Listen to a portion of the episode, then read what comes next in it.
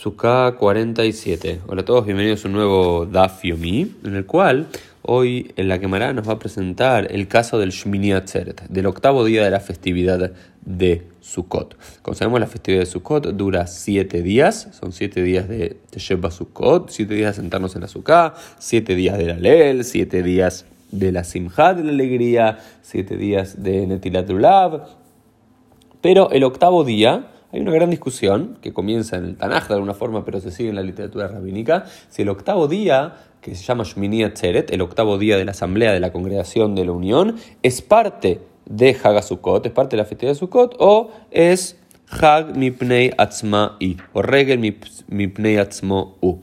¿no? Y, lo que nos termina diciendo la Gemara es que es una fiesta independiente en sí misma el octavo día, no es parte, no es como el último día de Pesach que es parte de Pesach, dice la Gemara, sino que el octavo día de Sukkot no pertenece a Sukkot, sino Shmini, Shmini Atzeret, Regel, una festividad, mi Atzmo por sí misma es ¿Sí? Entonces por eso hay unas cuestiones bastante diferentes. Por ejemplo, es no se hace Love el octavo día y pero se sienta en la azúcar, se come el azúcar, no se come el azúcar y demás. Hay diferentes tradiciones. Hay algunos que dicen, como era parte de alguna forma de sucot, hay que sentarse en la azúcar. Otros dicen, no, no es parte de, su sucot, entonces no hay que sentarse en la azúcar. Hay que desarmar la azúcar, no hay que desarmar el azúcar. Hay como muchas tradiciones, la costumbre es que algunos acostumbran a por lo menos sentarse en algún momento en la azúcar, pero no hacer la braja del azúcar porque ya no pertenece. Y también otra de las cosas que lo hace diferente es que volvemos a decir Bikatasman, volvemos a decir el Sheheyanu, que el Sheheyanu se hace al comienzo de cada una de las festividades, al comienzo de Pesach, al de Shavuot, al comienzo de Sukkot, pero el último día de Pesach no se hace Sheheyanu, pero sí así el último día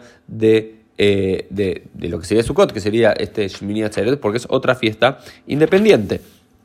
Y otro de los puntos que vemos que también eh, se, lo, se, lo, diferencia es eh, en lo siguiente, dice la, dice la que en, en seis cosas es diferente Shmini Atzeret de Sukkot. Dice Pazar Kashav y dice Payas mi man mi regel mi es eh, cuando se hace la gralá, la, la, la, la el, el eh, las suertes de cuáles van a ser los, los sacrificios diarios. Es diferente en, en, en Shmini que Sukkot y también se hace Yehiyanu de forma independiente y también es una festividad autónoma y también tiene sacrificios que son autónomos en eso. Shiram y que el cántico es diferente y particular para eso. Y Braham y que tiene una bendición particular para él. Entonces, en todo esto lo que nos está diciendo es que el octavo día Shmini no pertenece a Sukkot, como nos podría haber aparentado según la, literatura bíblica, sino que para los rabinos, aunque hay una discusión, el decreto final, la decisión final es que el octavo día es una fiesta independiente.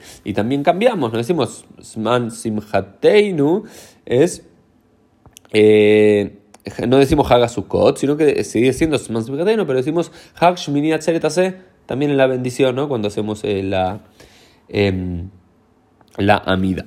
Esto fue un poco el Dafio y nos vemos Dios mediante en el día de mañana.